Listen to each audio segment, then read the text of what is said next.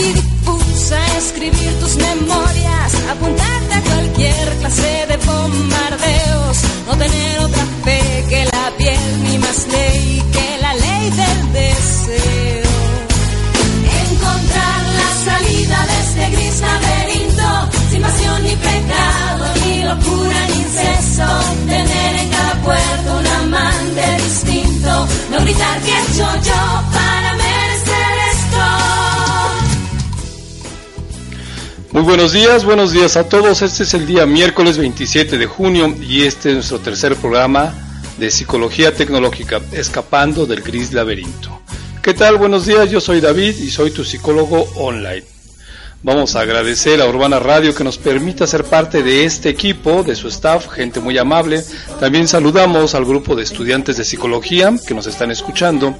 Y bueno, pues les comentamos que nuestra página, por cualquier cosa que nos quieran contactar, es www.psicologiatecnologica.com. Recordando que psicología lleva P y no lleva acentos.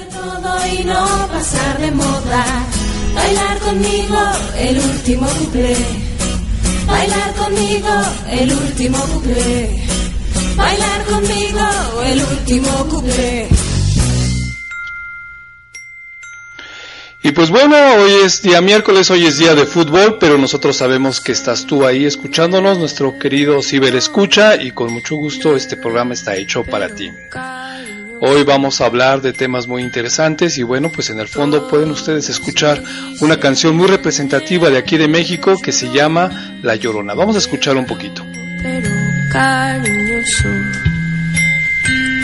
Yo soy como el chile verde, llorona, picante, pero sabroso. Yo soy como el picante, pero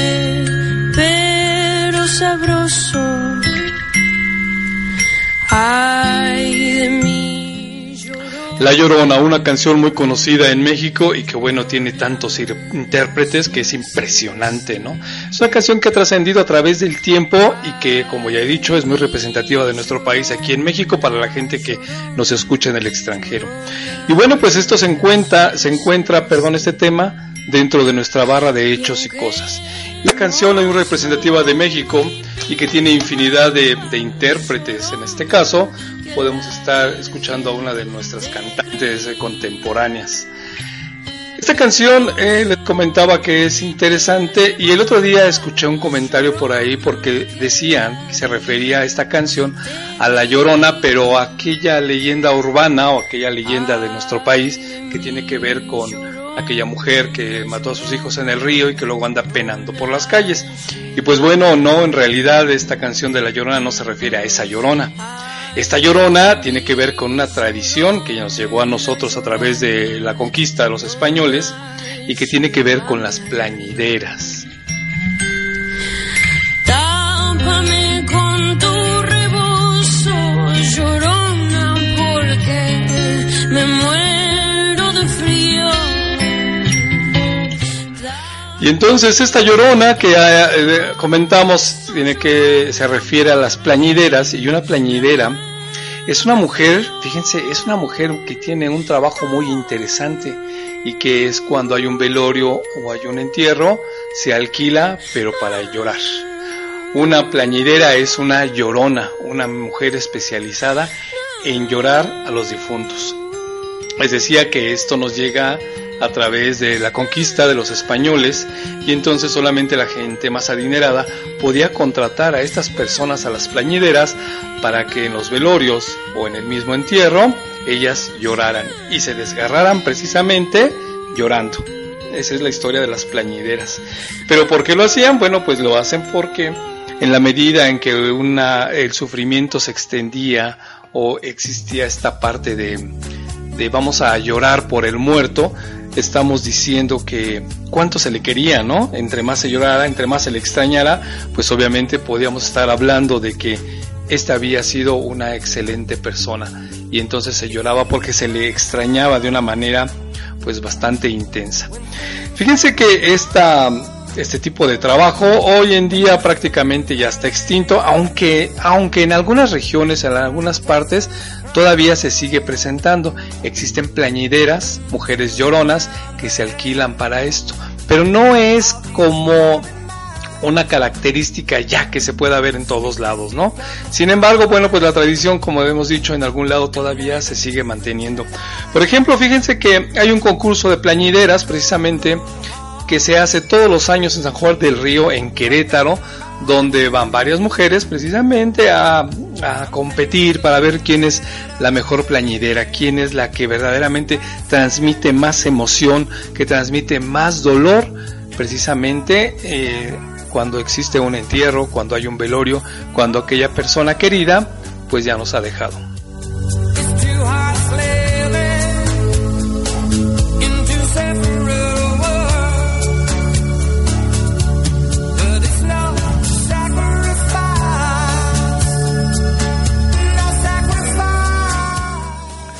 Así que las plañideras tenían un, un trabajo prácticamente social y tenía que ver con la comunidad, porque cuando ellas ejercen este tipo de oficio, este tipo de trabajo, obviamente lo que están transmitiendo es el dolor y el sentimiento por la pérdida de alguien querido.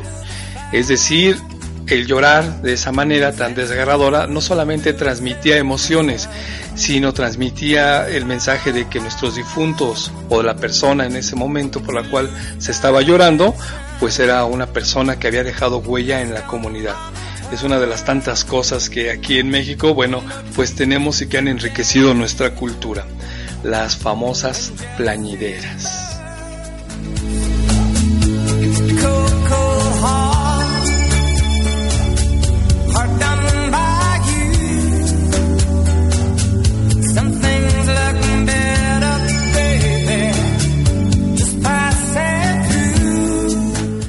Y bueno, pues recordándoles para aquellos que nos están escuchando, sabemos que hoy es miércoles de fútbol y juega la selección mexicana, entonces hay mucha gente que pues está poniendo atención al partido, que bueno, pues enhorabuena, hay que disfrutar el partido, pero pues nosotros estamos aquí en nuestro programa de psicología tecnológica, escapando del gris laberinto. Y te damos la bienvenida desde donde quiera que tú estés, este es el miércoles 27 de junio, ya prácticamente vamos a a terminar este medio año, el primer medio año del 2018, que como siempre pues se nos va bastante rápido.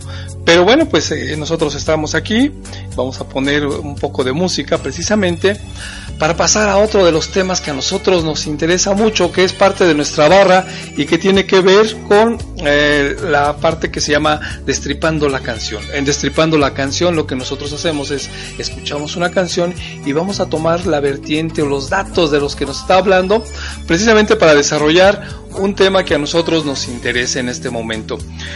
Así es que si me lo permiten, vamos a cambiar y vamos a poner esta canción. Escuchemos la letra por favor, porque de ahí vamos a sacar nuestro siguiente tema.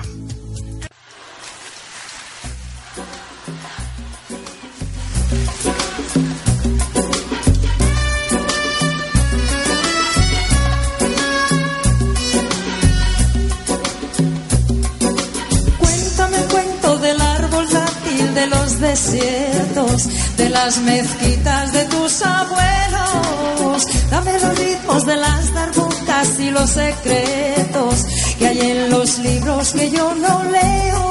Contamíname, pero no con el humo que asfixia el aire. Ven, pero sí con tus ojos y con tus bailes. Ven, pero no con la rabia y los malos sueños. Ven, pero sí con los labios que anuncian besos. Contamíname,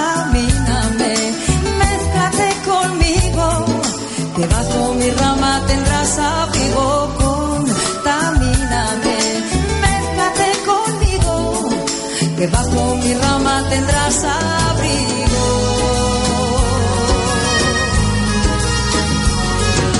Cuéntame el cuento de las cadenas que te trajeron de los tratados y los viajeros. Dame los ritmos de los tambores y los voceros del barrio antiguo y del barrio nuevo. Contamíname, pero no con el humo que asfixia el aire. Pero sí con tus ojos y con tus bailes. Pero no con la rabia y los malos sueños. Pero sí con los labios que anuncian besos.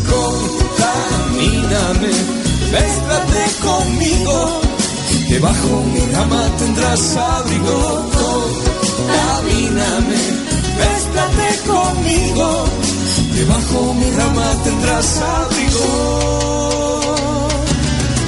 Cuéntame el cuento de los que nunca se descubrieron. Del río verde y de los boleros. Dame los ritmos de los buzukis, los ojos negros. La danza inquieta del hechicero. Contamíname, pero no con que asfixia el aire. Ven, pero sí con tus ojos y con tus bailes. Ven, pero no con la rabia y los malos sueños. Ven, pero sí con los labios que anuncian besos. Contamíname, Mézclate conmigo, que bajo mi rama tendrás abrigo.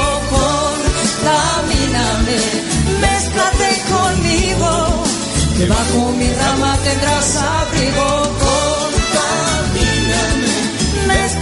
Conmigo, que bajo mi rama tendrás abrigo. Contamíname, mézclate conmigo. que bajo mi rama tendrás abrigo.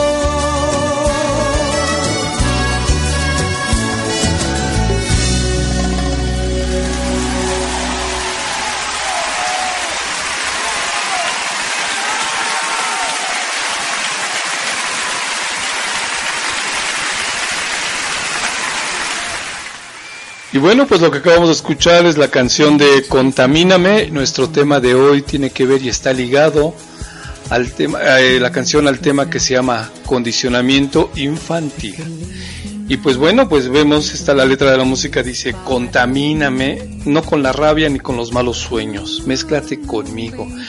En este caso, bueno, pues la canción habla de que voy a tomar eh, conductas o voy a aprender cosas que el otro tiene y que pues obviamente las voy a hacer parte de mi bagaje cultura, cultural. Esta parte de, de aprender se, tiene que ver el condicionamiento infantil con nuestras teorías del aprendizaje, más comúnmente conocidas como este, tú haces, yo aprendo y se da mucho, y más bien se da siempre desde la infancia. La infancia es una de las épocas más importantes del ser humano, todas son importantes, pero obviamente en la infancia es mucho más porque el niño aprende y aprende a conocer su entorno en base al aprendizaje que tenga, válgame la redundancia, al aprendizaje que le estén dando sus familiares, los maestros, los amigos, la parte familiar y la parte social es de lo más importante que existe ahí. Este tema entonces, bueno, estamos hablando que es el condicionamiento infantil y está dentro de lo que nosotros en psicología conocemos, pedagogía también, como las teorías del aprendizaje, cómo aprende el ser humano todo lo que conoce para después hacerlo parte suyo y llevarlo pues por el resto de su vida. Bueno, pero vamos a platicar un poquito cómo funciona esto o cuándo se dio.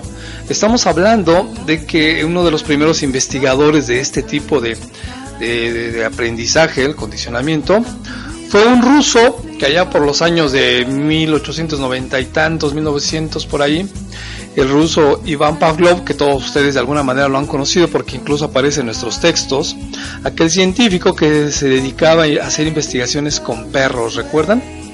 Y bueno, pues Iván Pavlov como tal, eh, lo que él estaba buscando era estudios, hacer estudios con respecto a la salivación en los perros, no le interesaba su conducta, él estaba viendo cómo era la producción de sus jugos gástricos, incluso hacía algunas operaciones para ver la- cómo funcionaba este tipo de salivación, por lo cual les digo, no está de más decirlo, en algún momento le dieron un premio Nobel en ese sentido, ¿no? Pero lo que Iván Pavlov estaba haciendo con sus perros era conectarles unas mangueritas a las glándulas salivales, incluso a los jugos gástricos, para ver cómo era su producción. Eso es lo que él estaba investigando. Pero de pronto se dio cuenta que había unas conductas y unas actitudes que pues, pues, eh, no estaban ni siquiera previstas y como les decía ni siquiera se estaban investigando. Este eh, lo que él se dio cuenta es que de pronto ante la presencia de él o de los ayudantes, los perros empezaban a salivar. y decía, bueno, qué interesante, ¿no? O sea, nada más nos ven y empiezan a salivar, incluso antes de llevarles este a la comida, a ver los perros empezaban a provocar este tipo de comportamiento tan extraño. Entonces lo que hizo pues fue empezar un nuevo experimento, modificarlo y, y les llevaba comida pero al mismo tiempo eh, él seguía haciendo sus observaciones, obviamente con un rigor científico, y empezó a darse cuenta que había una respuesta prácticamente automática, es decir, te veo y empiezo a salivar porque sé que me vas a dar de comer. Ideó el experimento donde, bueno, la, gente piensa y dice que utilizaba una campanita cuando les daba de comer, tocaba la campanita, los perros sabían que les iba a dar de comer, les llevaban la comida y los perros ya estaban salivando desde antes. En realidad no era una campanita, era un metrónomo o un diapasón, este instrumento que utilizan los músicos para medir el ritmo. Eso es lo que él usaba, este metrónomo, en lugar de la famosa campanita. Bueno, pues entonces él empezó, Pavlov, a asociar, más bien no asociar, los perros empezaron a asociar que cuando sonaba el metrónomo les iban a traer de comer. Y entonces inmediatamente lo que empezaban a hacer los perros era a salivar. Es decir, los perros ya eh, lo que hacían era ligaban el sonido con un evento que para ellos era benéfico, que era la comida. Esto lo llamó una respuesta condicionada. El perro ya estaba condicionado, su cerebro y su reacción mediante a un estímulo, que en este caso pues era el metrónomo. Este tipo de conducta pues obviamente era observable y era medida y empieza a nacer ahí la parte científica de, una, de la psicología en realidad, del condicionamiento como tal, porque se podía medir y se podía observar la respuesta condicionada que estaba. En ese momento pues nace lo que hoy conocemos como condicionamiento clásico.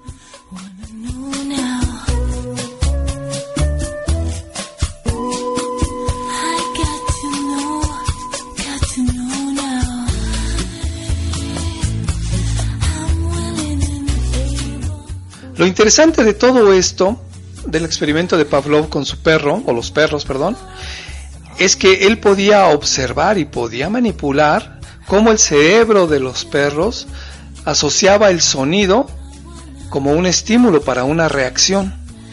Y entonces él siguió con sus experimentos y se dio cuenta que había más en esto, ¿no? En una ocasión se cuenta que ahí en los laboratorios donde estaban hubo una gran inundación. Entonces la inundación lo que hizo es que el laboratorio donde tenía sus perros pues empezó a llenar de agua. En ese sentido, bueno, pues los perros estaban enjaulados y como consecuencia pues tuvieron miedo y empezaban a ladrar y empezaban a aullar porque pues obviamente el agua empezaba a subir, a subir, a subir y pues ellos estaban atrapados y por supuesto que ellos iban a morir.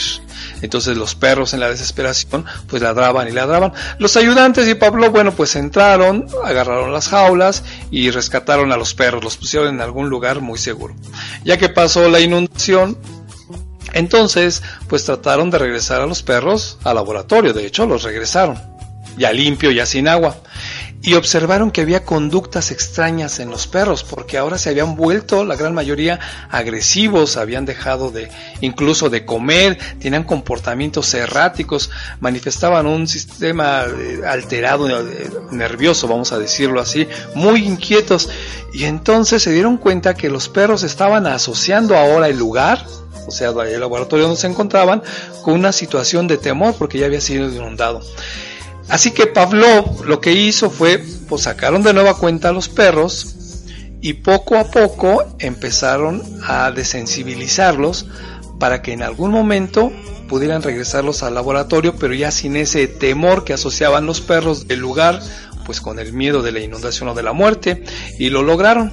Cuando hace esto, obviamente, pues lo que pasa es que se empieza uno a dar cuenta que si hay un aprendizaje que te está causando dolor, que te está causando preocupación, que te altera, que te provoca ansiedad, también se puede desensibilizar este tipo de situación y si se da en animales, también podía ser en, eh, en los seres humanos.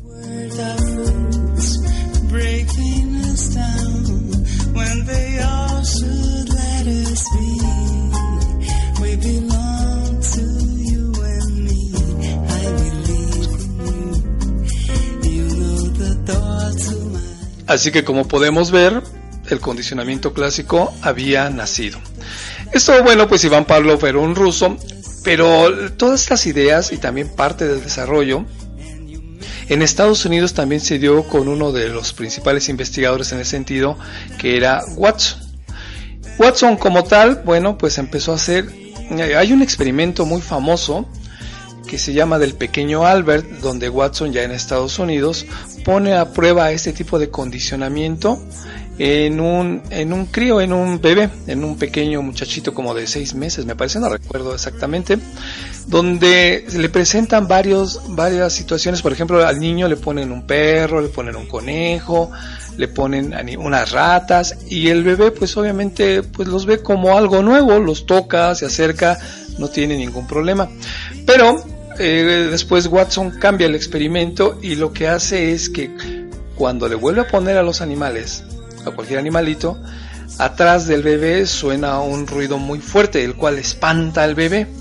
Y entonces el bebé lo que hace es aprende que cuando hay un, que cuando ve estos animales peludos que antes no les tenía miedo, los asocia con el sonido tan fuerte que lo espanta.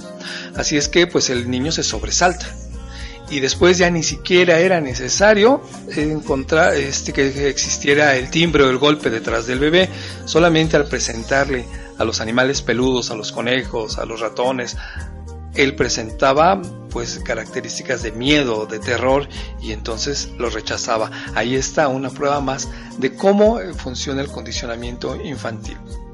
Por supuesto, este tipo de conductas, de hábitos y de conductas, nos sirven precisamente para entender y para trabajar eh, cuestiones como fobias o ansiedad en las personas. Porque si una situación, en el caso del pequeño Albert, le provocaba un animalito un terror porque lo asociaba con algo, lo mismo se podía hacer de manera inversa, igual como lo había hecho también en su principio Iván Pavlov, ir desensibilizando a la persona precisamente para evitar, no, no evitar, sino para eliminar esta sensación de terror o miedo que le estaba dando. Pensemos en alguna fobia.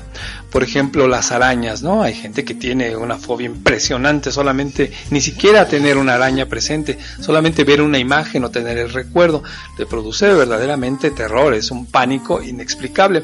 Es decir, esto pudo haber sido porque en algún momento de su vida, pues tuvo un encuentro desagradable con algún tipo de o a lo mejor ni siquiera lo tuvo de manera presente, pero por cuestiones del medio ambiente adquirió este aprendizaje con respecto a, eh, que le provocaba temor, miedo, y lo siguió arrastrando toda su vida. Entonces aquí es donde se puede aplicar este condicionamiento, pero de manera inversa, precisamente para que esta persona pues, pueda tener una mejor calidad de vida.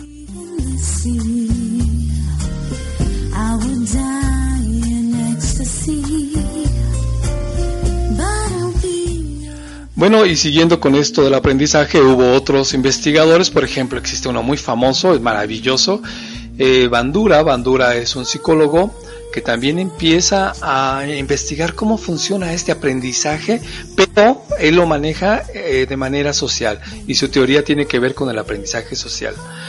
Eh, Bandura lo que hace es hace un experimento muy interesante conocido como el payaso bobo.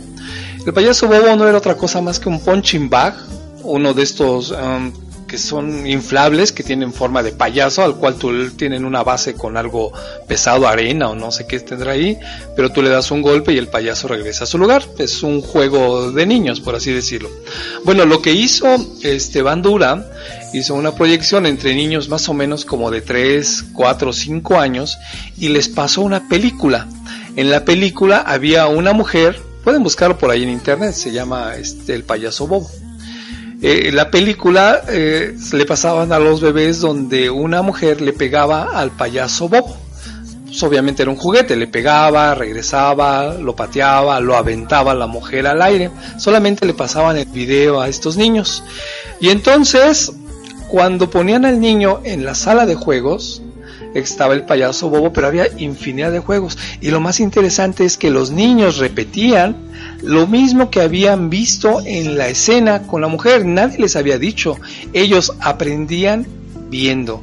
Y entonces se volvieron incluso hasta más creativos, vamos a decirlo así, para golpear al payaso Bob. O sea, no solamente hacían lo que habían visto en la imagen, sino que todavía le ponían más de su cosecha y esto es lo que sucedía prácticamente con todos los niños. Habían aprendido de manera visual, es decir, aprendían viendo. Otro grupo de niños no les habían puesto la película donde la mujer golpeaba a este punching bajo, el payaso bobo, y entonces cuando los metían a la sala de juegos, donde estaba también este juguete y había otros más juguetes, ellos se dedicaban a hacer otro tipo de cosas y jugaban con el payaso, pero no existía esa agresión que los niños que sí habían visto el video, pues estaban provocando o llevando a cabo. Es decir, este aprendizaje era observacional, ni siquiera tenías que decirle al niño qué hacer, solamente el niño con ver, él aprendía. Esto es parte de la teoría del aprendizaje social y como ustedes se pueden dar cuenta, muy importante.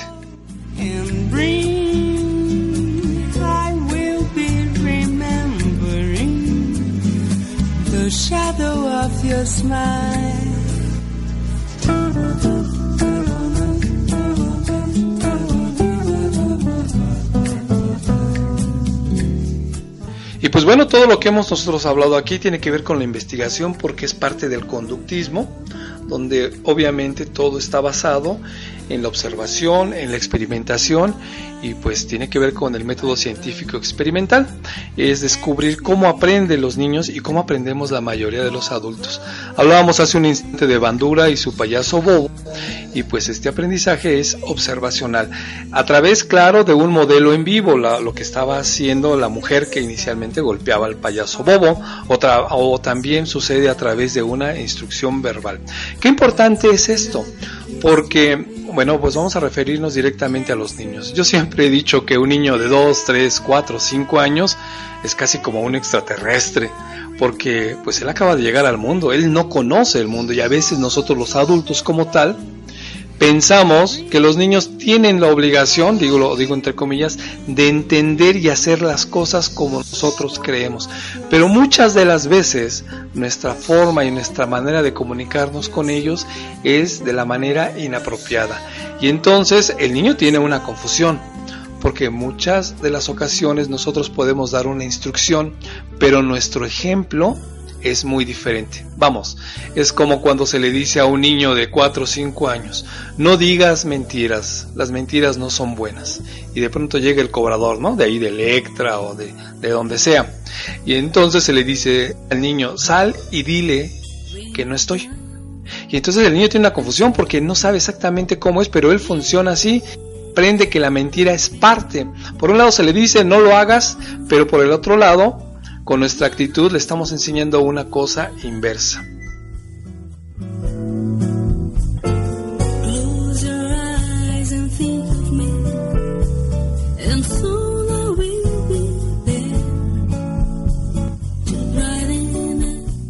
Entonces, bueno, pues les decía que eh, yo siempre he dicho que los bebés, los niños hasta esa edad más o menos son como extraterrestres porque apenas están conociendo el mundo y lo conocen a través de su entorno. Su entorno pues es familiar y también es social. Si el entorno es lo más adecuado posible, por supuesto, porque no se puede tener algo fino ni perfecto, entonces, bueno, pues vamos a estar creando una persona con valores, una persona con reglas, una persona con una moral propia, particular, en la cual pueda discernir en algún momento qué es lo adecuado o qué no es lo adecuado. Pero también, como decía la canción, lo podemos contaminar y lo podemos contaminar de una manera inadecuada. Estaba yo pensando, eh, ahorita con esto del mundial, como eh, los, pues, eh, las personas que van a apoyar al equipo de México, pues pueden ser sancionadas, ¿no? Porque tienen un grito homofóbico y que de pronto pues ellos en la comunidad en la generalidad ellos no lo sienten como malo, lo sienten como una parte de un juego y sin embargo, si ustedes pueden verlo, a niveles internacionales no es aceptado, los pueden sancionar precisamente no permitiéndoles entrar a los partidos si siguen con esta provocación. Pero ¿en qué momento se pensó o se aprendió en la comunidad de, aficionados que esto era adecuado? ¿En qué momento se hizo parte su forma de, participar en un partido?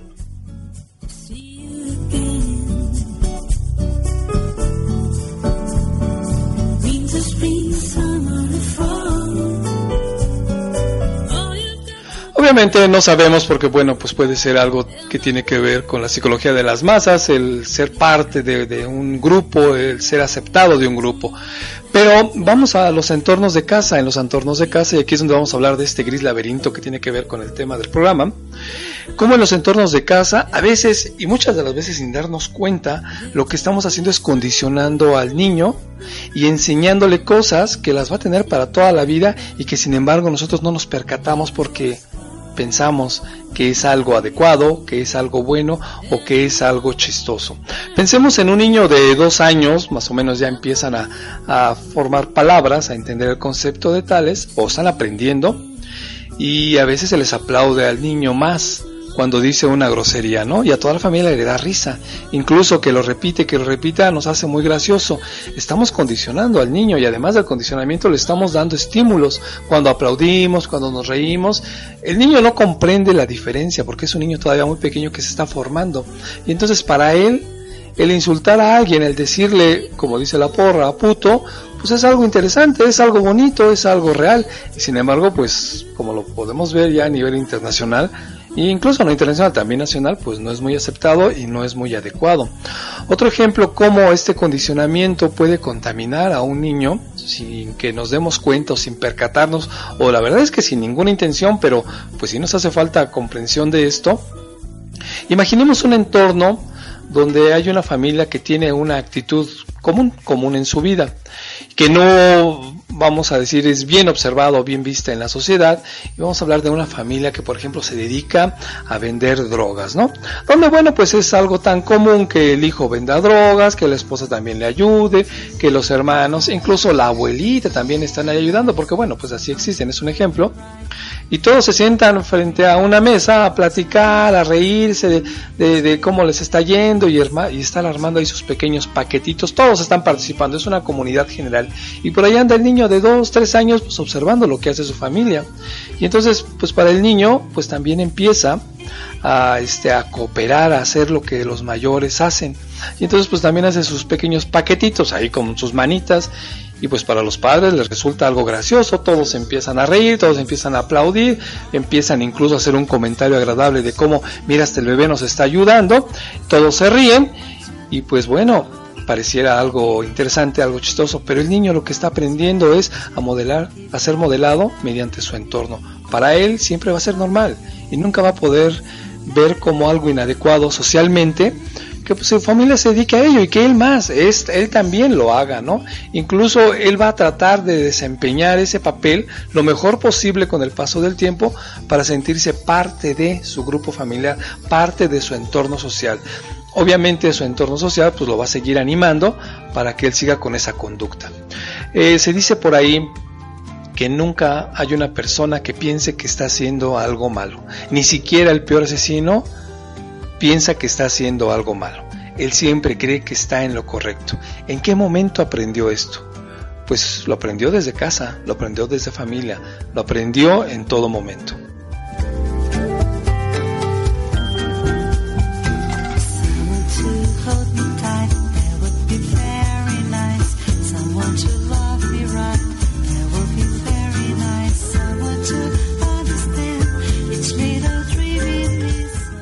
Y bueno, como podemos ver, el condicionamiento pues eh, se da en nuestros entornos, se da en nuestras casas, se da en nuestra pequeña sociedad o gran sociedad, como nos desenvolvamos, obviamente se da en la escuela.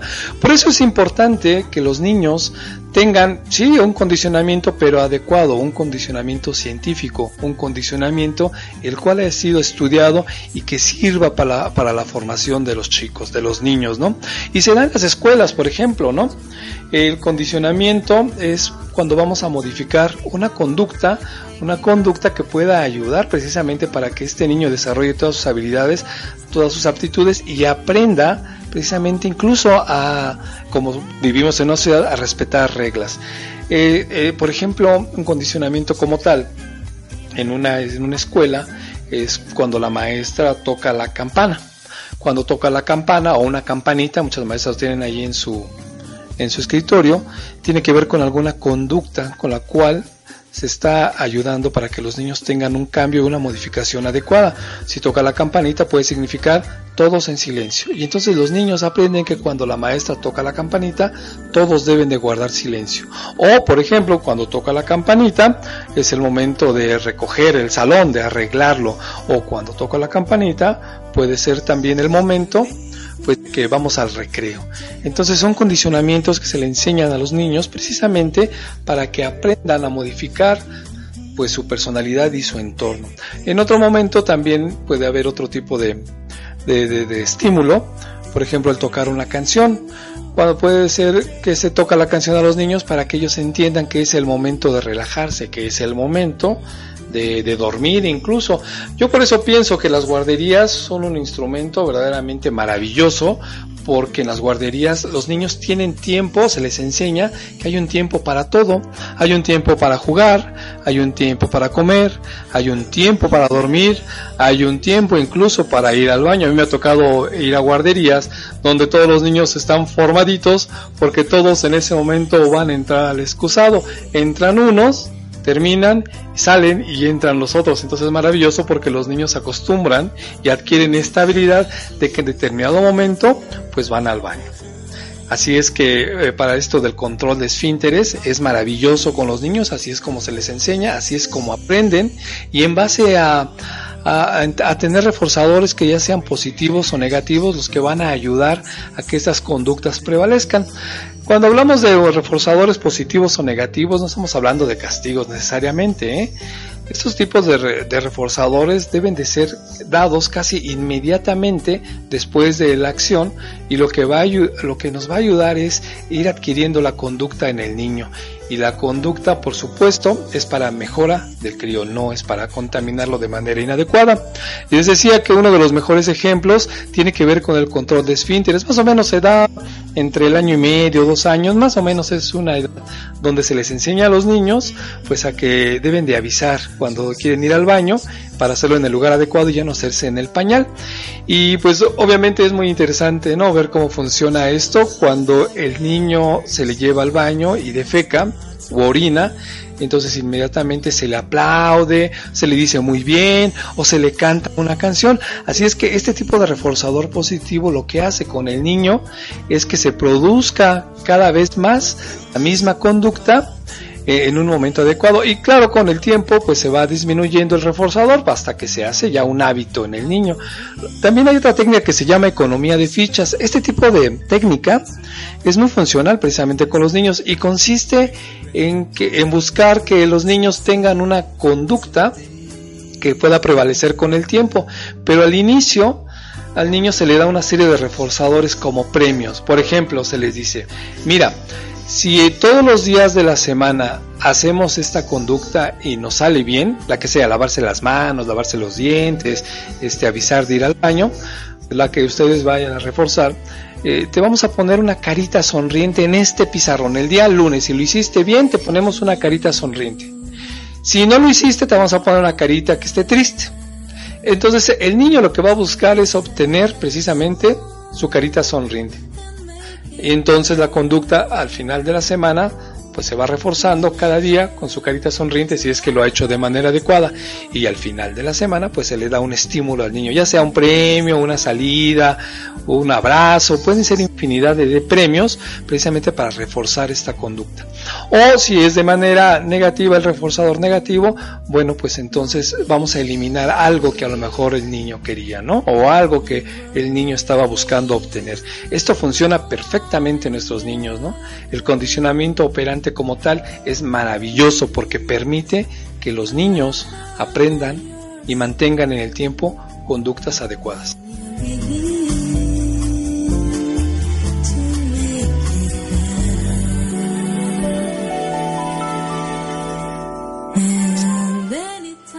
Bueno, pues entonces de lo que estamos hablando es lo que en psicología conocemos como el modelo conductual. Esta es una de las escuelas, así es como se le conoce, muy diferente a otras como el psicoanálisis, como el humanismo, eh, como este tipo de escuelas que, bueno, son generales. Esto es algo muy científico, la modificación de la conducta, porque es un método meramente científico. Eh, entonces hablamos que la conducta tiene que ver con el aprendizaje. La conducta del ser humano, en especial en este caso de los niños, tiene que ver con el aprendizaje de su medio ambiente. ¿Cómo estoy interpretando el ambiente? ¿Qué estímulos se me están dando para formar mi conducta? Y, y cómo yo estoy aprendiendo a utilizar este tipo de estímulos para modificar incluso mi propio entorno.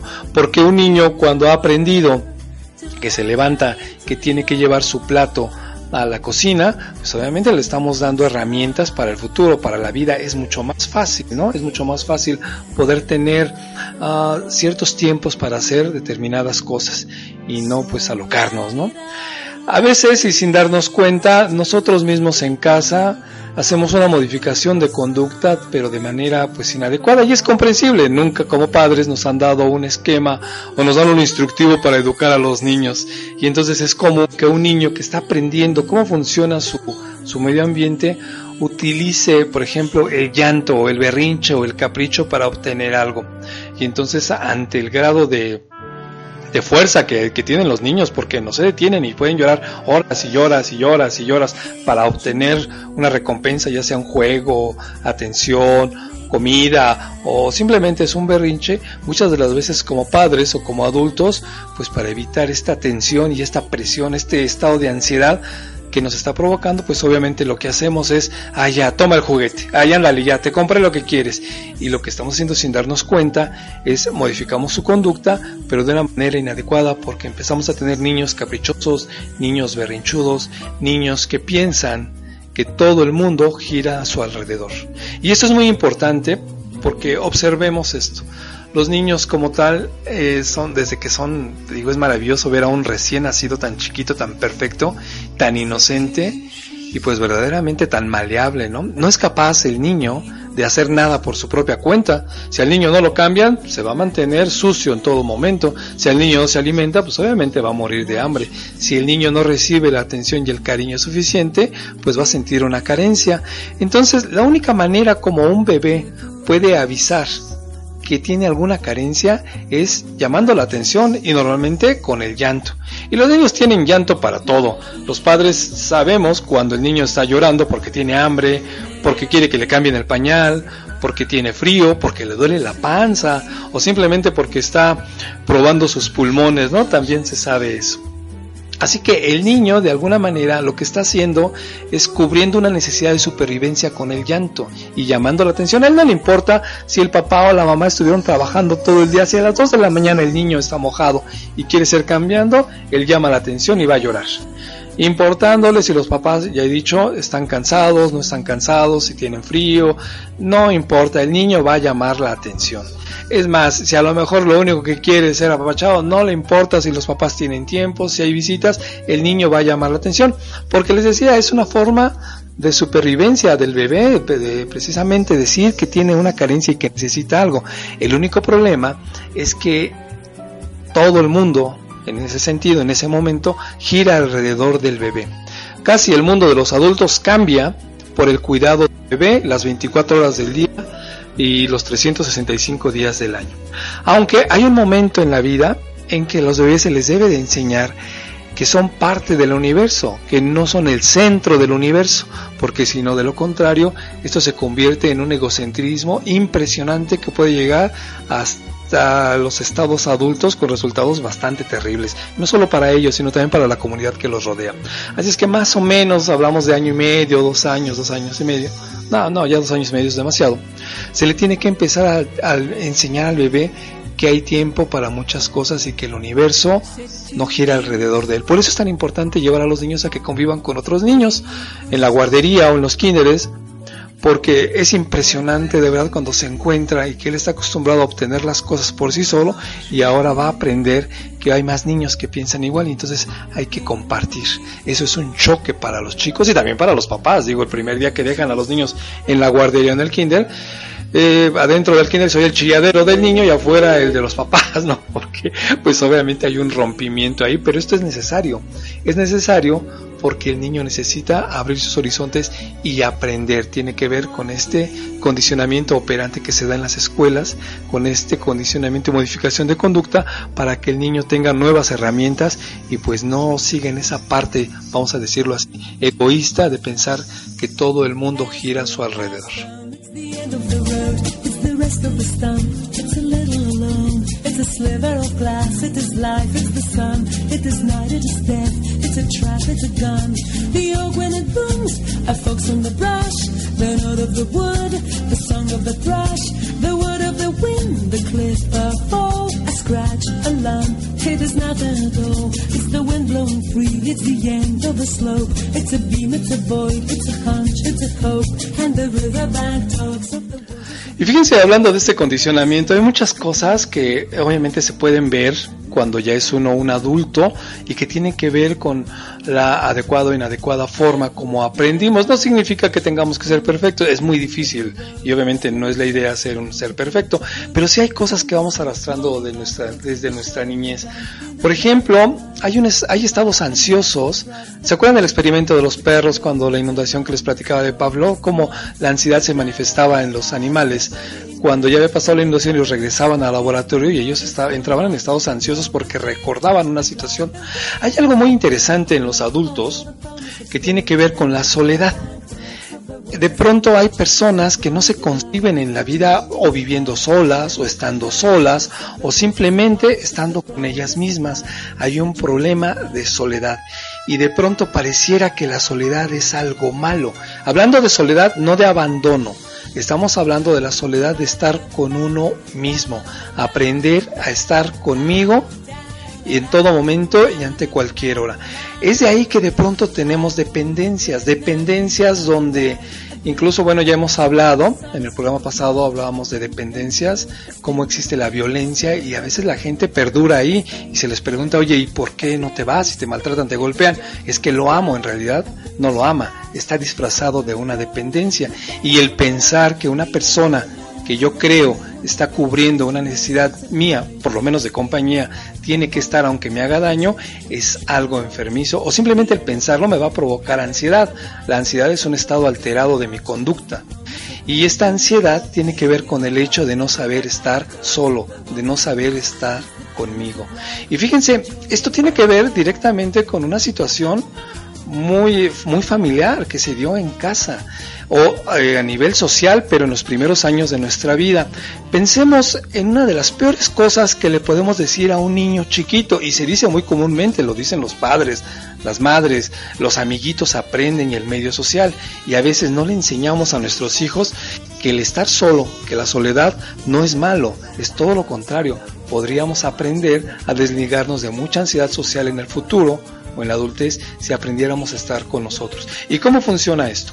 Uno de los peores castigos verbales o condicionamientos que se le pueden dar a un niño es decirle, ay, quédate de aquí, vete para allá, o ya no te quiero. O, o déjenlo solo, ¿no? A veces se dice, déjenlo solo. O si no me haces caso, te voy a encerrar y te voy a dejar solo en tu recámara. Y entonces lo que estamos enseñándole al niño lo estamos condicionando para que piense que el estar solo es un castigo, que estar con él mismo es inadecuado, que estar sin acompañamiento o sin juguetes o sin cosas, entonces le va a provocar un dolor inmenso. Esto es un grave error y desde ahí empieza. Una madre cuando le dice a un niño, quítate de aquí, ya no te quiero ver, entonces lo está castigando y el niño simple y sencillamente, digo, pues es algo eh, ilógico que la madre no lo quiera ver, pero es un condicionamiento verbal que el niño lo toma como tal, el niño no discierne y no se da cuenta que pues obviamente es un mero momento, ¿no? Pero se va quedando, se va quedando este tipo de, de, de modificación de conducta y es impresionante porque se lleva hasta la edad adulta. Yo recuerdo un caso cuando una persona me decía, era una mujer, vivía sola, pero decía, yo cuando llego a mi casa me pongo a hacer qué hacer y pongo el volumen a todo, a todo, el perdón, pongo el radio a todo volumen y ahí estoy barriendo, cantando y haciendo este mi quehacer y bien feliz, no necesito de nadie. Y bueno, la sugerencia era esto, ok, entonces podrías hacer lo mismo, barrer y hacer tus cosas, pero apaga la música, sin música. Y entonces solamente la simple idea le provocaba ya conflicto y ansiedad. Yo recuerdo que abría los ojos y decía, pero oye, pero pero eso es como feo, ¿no? ¿Pero por qué? Solamente lo único que vas a hacer es estar contigo. Encuéntrate contigo. no te tengas miedo, escúchate, aprende a escuchar, aprende a estar contigo, porque de lo contrario tienes que estar dependiendo de diferentes estímulos para sentirte acompañada e incluso para dejar de sentirte sola.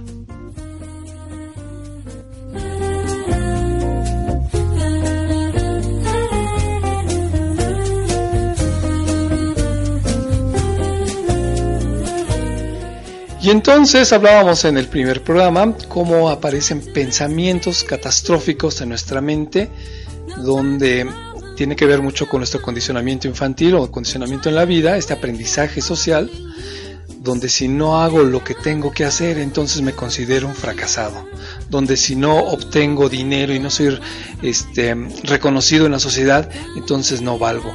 Y, y, fíjense qué interesante porque mucho de este aprendizaje viene de casa. Digo, nuestros padres intentan en el mejor de los casos hacerlo lo posible para que tengamos una existencia adecuada, pero muchas, muchas veces la información que estamos recibiendo, en primera ni siquiera es de ellos, solamente han repetido lo que han escuchado por el tiempo y en segunda no nos, han detenido, nosotros no nos detenemos ya cuando estamos en ese caso para entender ni siquiera lo que nosotros estamos hablando o estamos diciendo. Vaya, les voy a poner un ejemplo muy interesante. Cuando los padres le dan el, apoyo a los hijos para que vayan a estudiar, una de las frases más conocidas es, estudia para que cuando termines encuentres un buen trabajo y seas muy feliz. Y esta frase incluso se repite por los mismos maestros en las universidades o en las maestrías. Yo he escuchado cuando dicen así, ¿no? Estudian muchachos para que cuando ustedes salgan de aquí se encuentren un buen trabajo y puedan vivir muy bien. Fíjense qué interesante porque es una frase muy coloquial, muy común, se repite y se repite y se repite, pero no nos detenemos a pensar que la instrucción puede estar al revés, puede estar la equivocada. Cuando estamos diciéndole desde casa a nuestros hijos que estudien para que cuando salgan tengan un buen trabajo, estamos haciendo un condicionamiento. Y el condicionamiento está en que solamente estamos dando la instrucción de que deben de estudiar, deben ser los mejores para que se alquilen para trabajar a una empresa, que no tiene nada de malo. Pero la instrucción también podría ser muy diferente. Estudia, aprende, para que cuando termines seas capaz de poner una empresa y entonces puedas ayudar y darle trabajo a muchas personas más. ¿Se dan cuenta de la diferencia? Por un lado se te enseña solamente, con toda la buena intención, aunque no está muy pensado, que debes de ser empleado. No es nada malo. Pero también podría ser por el otro lado, si nos pusiéramos a analizar la frase, que en lugar de ser un trabajador, podría ser incluso un empresario. Tendrías que desarrollar otras habilidades, pero en ese sentido tu universo está creciendo. Así es que les digo, muchas de las veces de aprendizaje social, pues obviamente se da en todo momento, desde la infancia, que es básico, en la adultez, la juventud, perdón, y después en la adultez como tal. Así es que todo esto tiene que ver con la modificación de la conducta, con el aprendizaje. Entonces, decíamos que esto tiene que ver directamente con el modelo conductual, una de las escuelas de la psicología que directamente trabaja con el método científico experimental, porque todo lo que aquí, lo que en este modelo se da, está trabajado en base a investigación, ensayo y error, una y otra y otra y otra vez, y entonces como consecuencia se pueden dar estas variantes o estas pistas o este tipo de trabajo para que nuestros chicos desde su temprana edad empiecen a adquirir un conocimiento que les pueda servir para todo el resto de su vida. Y digo, obviamente está mezclado de habilidades, valores, todo este aprendizaje tiene que ver con su medio ambiente. Entonces, para el modelo conductual, para el modelo este, de modificación de conducta, eh, se entiende que la conducta, fíjense qué interesante, la conducta como tal es un aprendizaje de su medio ambiente, estímulo, respuesta qué es lo que yo estoy recibiendo del medio ambiente y cómo reacciono yo ante este estímulo. Es decir, que la influencia de nuestro medio o del medio para este modelo es muy importante, incluso más que la herencia misma. No, se transfiere a través de los genes, sino tiene que ver con el aprendizaje, aunque por supuesto pues sí puede haber algún tipo de influencia genética. Así es como lo maneja el modelo conductual. Es, es, interesante porque les decía que la conducta como tal, en este modelo, se, se, rige mediante una actividad medible. Es decir, todo lo que nosotros estamos haciendo se está midiendo. Miren, eh, un ejemplo, cuando una persona tiene un problema de tabaquismo y obviamente sabe que ya le está provocando un problema y entonces lo que hace es se acerca al modelo conductual y dice, bueno, yo lo que necesito es corregir esta situación de mi vida, el dejar de fumar. Y entonces es un ejemplo muy burdo, el conductista el psicólogo conductista le pregunta, oiga, ¿y cuántos cigarros fuma al día? Bueno, pues es que fumo 20 cigarros al día. Ok, no se preocupe. Entonces, mire, vamos a empezar a hacer esto. En los primeros dos días, en lugar de fumarse 20 cigarros, solamente va a fumar 19. Y va a tener cuidado, se va a observar. Y entonces, esta es una medida como lo va manejando, ¿no? A los siguientes otros días va a empezar a fumar 18, 17, 16, 15, hasta que en algún momento este, se haya podido controlar esta situación para que solamente, digamos, fume uno al día. En algún momento, pues ya no se fume absolutamente nada. Así que les digo, es muy interesante este modelo porque tiene que ver con la modificación, pero sí es de una manera medida, poco a poco, y obviamente tiene que ver con un seguimiento, un seguimiento donde pues se hacen registros, se van haciendo registros y se va observando cómo va funcionando en la persona.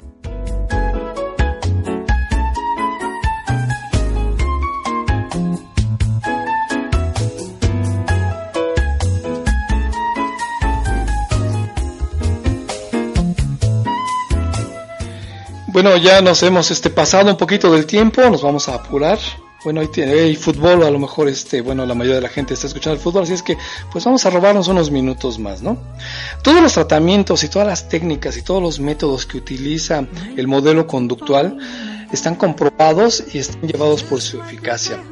Es decir, no están hechos al azar, no se ponen a disposición del público en la práctica solamente por hacerlos. Todo ya está medido, todo está comprobado, son protocolos que se siguen al pie de la letra, porque como les comentaba, esto está muy ligado y es muy importante cómo funciona el método científico experimental. Primero se hace ensayo y error, se aprende hasta que ya está el modelo puesto y entonces se pone al servicio de las personas. algunos métodos de, operantes de todo este modelo tiene que ver, por ejemplo, más bien directamente desde el inicio hemos hablado que ah, estamos tratando de buscar una respuesta por parte del individuo mediante un reforzador. El reforzador puede ser positivo, puede ser negativo.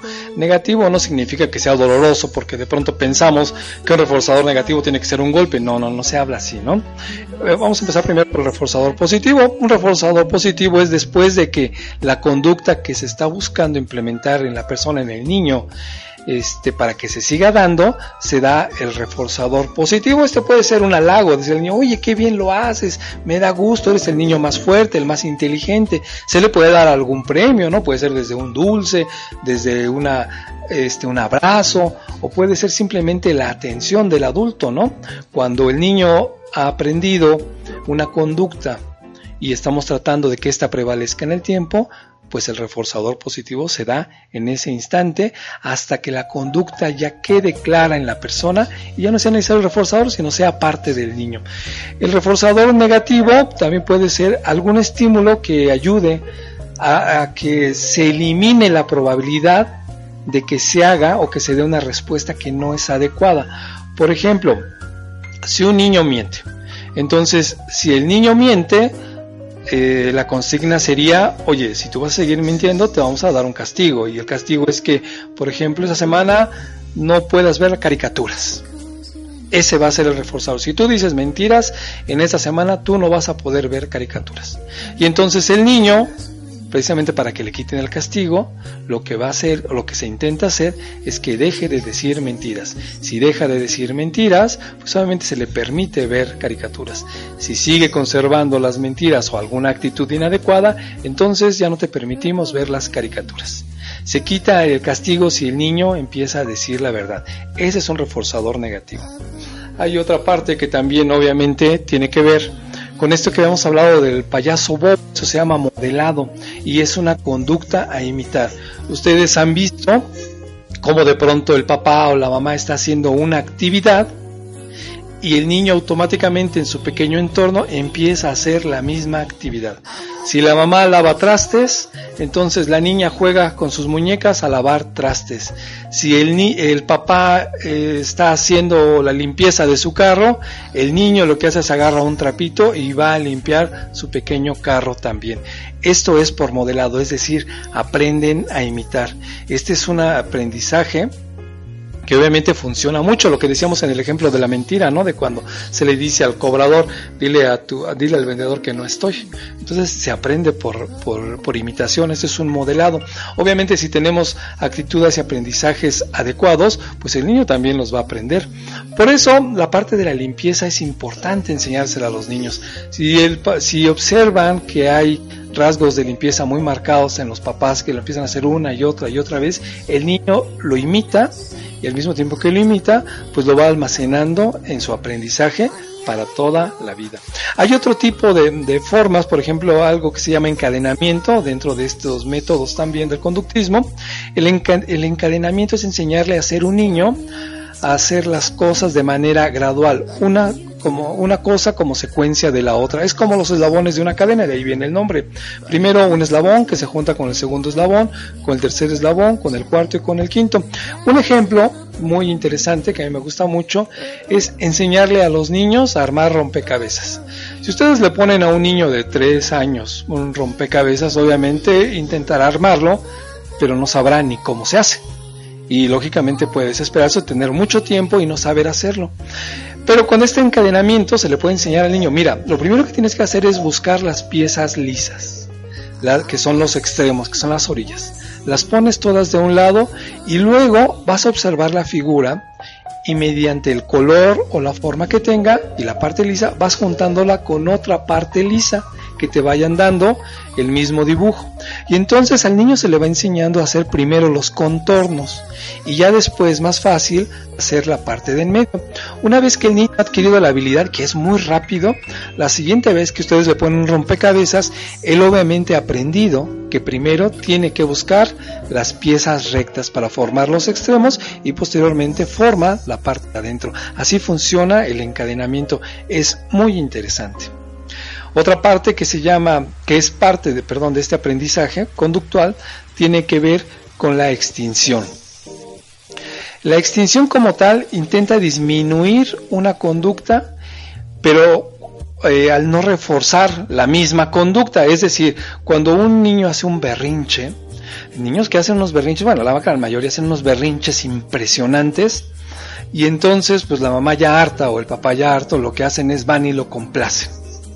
Y el niño aprende que cuando hace un berrinche, yo no estoy hablando de llorar, sino de hacer un berrinche, obviamente él va a obtener lo que él quiere. Pero la extinción aquí funciona, es muy interesante y bueno, hay que estar bastante bien fuerte como papá. Eh, aquí funciona la extinción cuando se le deja al niño hacer berrinche, cuando verdaderamente no es nada grave, ¿no? Te voy a dejar de prestar atención, haz todo el berrinche que tú quieras. Cuando se te haya calmado el berrinche, vienes y hablamos. Y entonces es muy interesante porque el niño va a estar con ensayo y error, ensayo y error, hasta que el niño aprenda que cuando hago berrinche, pues no me hacen caso. Y si no me hacen caso, no obtengo lo que estoy buscando, entonces voy a dejar de hacer berrinche. Esto es algo muy interesante porque lo, eh, se presentan de manera temporal en el niño conductas que son agresivas y destructivas, porque de pronto el berrinche ya no es solamente lloro, sino también lo que hago es rompo cosas o este golpeo o es una presión bastante fuerte para los papás, pero este, esta situación puede aumentar al principio y también antes de disminuirse, antes de que este tipo de, de extinción empiece a funcionar. Así es que la extinción es algo donde hay que tener temperamento, porque aguantar a un niño que está llorando con toda su furia haciendo un berrinche impresionante, hay que saber exactamente lo que estamos haciendo y a veces los papás no lo aguantan. Y entonces lo que hacemos es premiamos, estamos dando un estímulo al niño con aquello que aunque no era adecuado o no se merecía, pero es con, con, que se calle, ¿no? Y entonces estamos formando personitas, personas adultas que piensan que todo el mundo así funciona y a veces vemos adultos adultos, hablando de 25, 30, 40 años, incluso más, haciendo berrinches como niños, incluso que son capaces de tirarse al suelo, llorar o este lastimarse o lastimar a las personas solamente porque sus caprichos no son concedidos. Eso se aprendió de niño y eso pues bueno, fue responsabilidad de sus padres.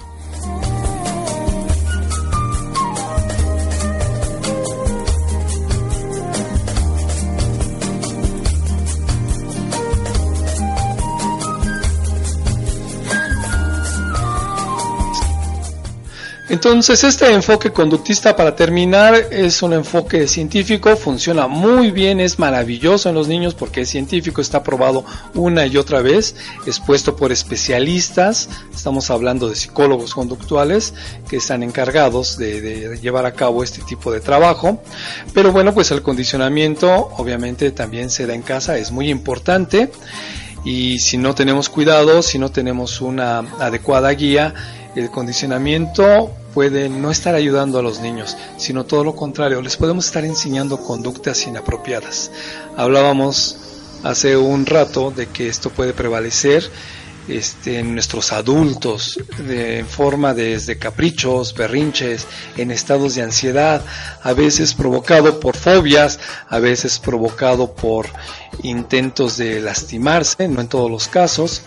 Eh, Obviamente, bueno, vamos a hacer, este, no vamos a ser parciales. Lo que estamos hablando es que tiene que ver mucho de nuestro aprendizaje de adulto con nuestro aprendizaje de, de, la niñez, con la responsabilidad que nuestros padres, o la oportunidad que tuvieron, porque bueno, pues también hay que entender que los padres hacen, dan una educación con todas las herramientas que pueden o que tienen, ¿no? Decíamos que pues los niños no traen ningún instructivo y es verdaderamente complicado poderle enseñar a un niño, poderle dar lo mejor que nosotros hemos creído y cuando crece, bueno, pues resulta que pues no fue muy funcional. A veces algunos tuvieron muchas carencias, otros estuvieron sobreprotegidos, algunos funcionaron muy bien o algunos incluso, fíjense que algo muy interesante, nuestra compañera este, psicóloga de los sábados hablaba de la resiliencia, la resiliencia esa capacidad de, de responder ante un evento aunque haya sido negativo, pero que nosotros pues no necesariamente lo tenemos que repetir en nuestra vida. Por ejemplo, hay niños que viven en familias de mucha violencia, donde hay incluso drogadicción, alcoholismo, y ellos no repiten el mismo evento. Es decir, no necesariamente las cosas tienen que ser como se viven en casa, aunque en una gran parte, en una gran forma, sí estamos repitiendo patrones de conducta que aprendimos en nuestra infancia. Hay por ahí una sugerencia cuando alguien se va a casar o cuando va a tener una novia y la sugerencia es observa cómo es la mamá de la novia, porque así como es la mamá de la novia, es muy probable que sea tu novio.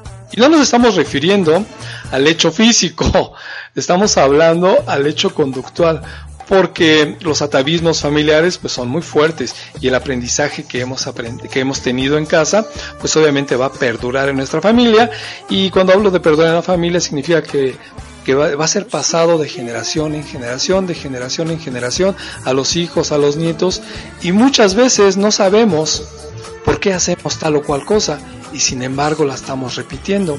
Obviamente la aprendimos en casa. ¿Cuántas veces como adultos no nos hemos sorprendido porque en la infancia, en la juventud o en la adolescencia decíamos, esto que hace mi mamá o mi papá conmigo, yo cuando sea grande no lo voy a hacer. Y siendo adultos nos descubrimos haciendo exactamente aquello que en algún momento nosotros pensábamos que era inadecuado.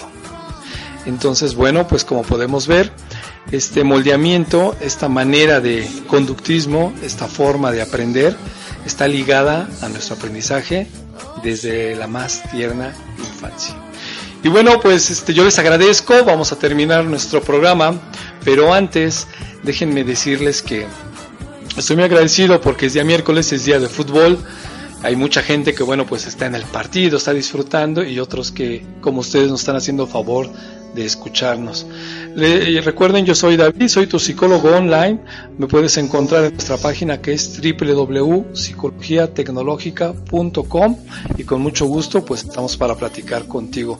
Vamos a mandar saludo a todos nuestros ciberescuchas, a nuestro grupo de estudiantes de psicología, a nuestros queridos locutores que nos están haciendo favor de escucharnos. Y bueno, pues entonces les deseamos una excelente mitad de semana. Muchas gracias y nos seguimos escuchando el próximo miércoles a las 9 de la mañana. Que estén muy bien y hasta luego.